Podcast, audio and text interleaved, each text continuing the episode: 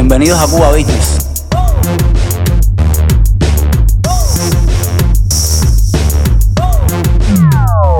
¿Cuántas veces en la vida no emprendemos por temor al fracaso? ¿Cuántas veces en la vida no ganamos dinero en abundancia por temor a invertir en grande? ¿Cuántas veces en la vida hemos perdido nuestro amor por temor al rechazo?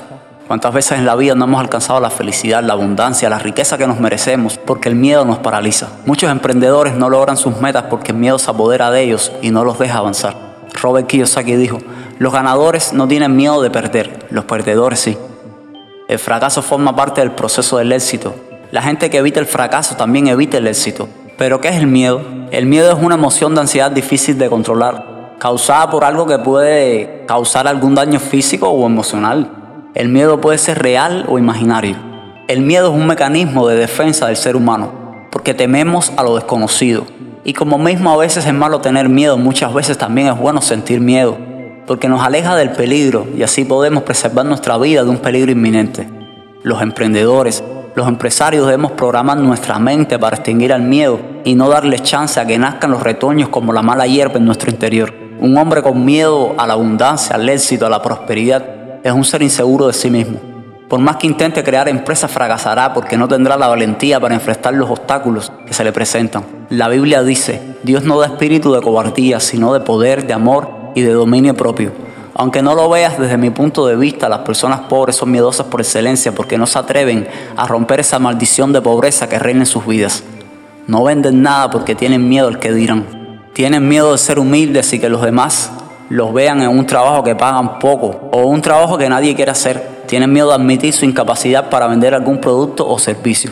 Y prefieren no estudiar ni superarse. Tienen miedo a la burla, a la burla de los demás. Tienen miedo a lo desconocido, tienen miedo al fracaso sin haber intentado nada. Pero ¿cómo podemos disminuir nuestro miedo? Al miedo se le disminuye con acción. Es mentira que podemos erradicarlo completamente. Somos humanos y siempre vamos a sentir miedo en algún momento de nuestras vidas. Para alcanzar el éxito debemos ser valientes y desarrollar ideas ingeniosas, ideas inteligentes que nos saquen de nuestra zona de confort y nos impulsen a equivocarnos, a cometer errores. De esos errores aprenderemos y a la vez que aprendemos cambiamos nuestra manera de hacer las cosas. Anímate a tomar acción.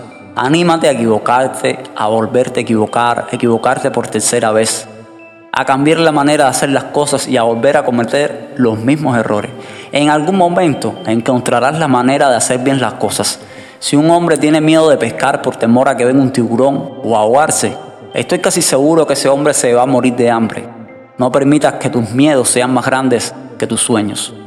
Me gusta mucho un dicho cristiano que dice, no le digas a Dios lo grande que son tus problemas, diles a tus problemas lo grande que es tu Dios.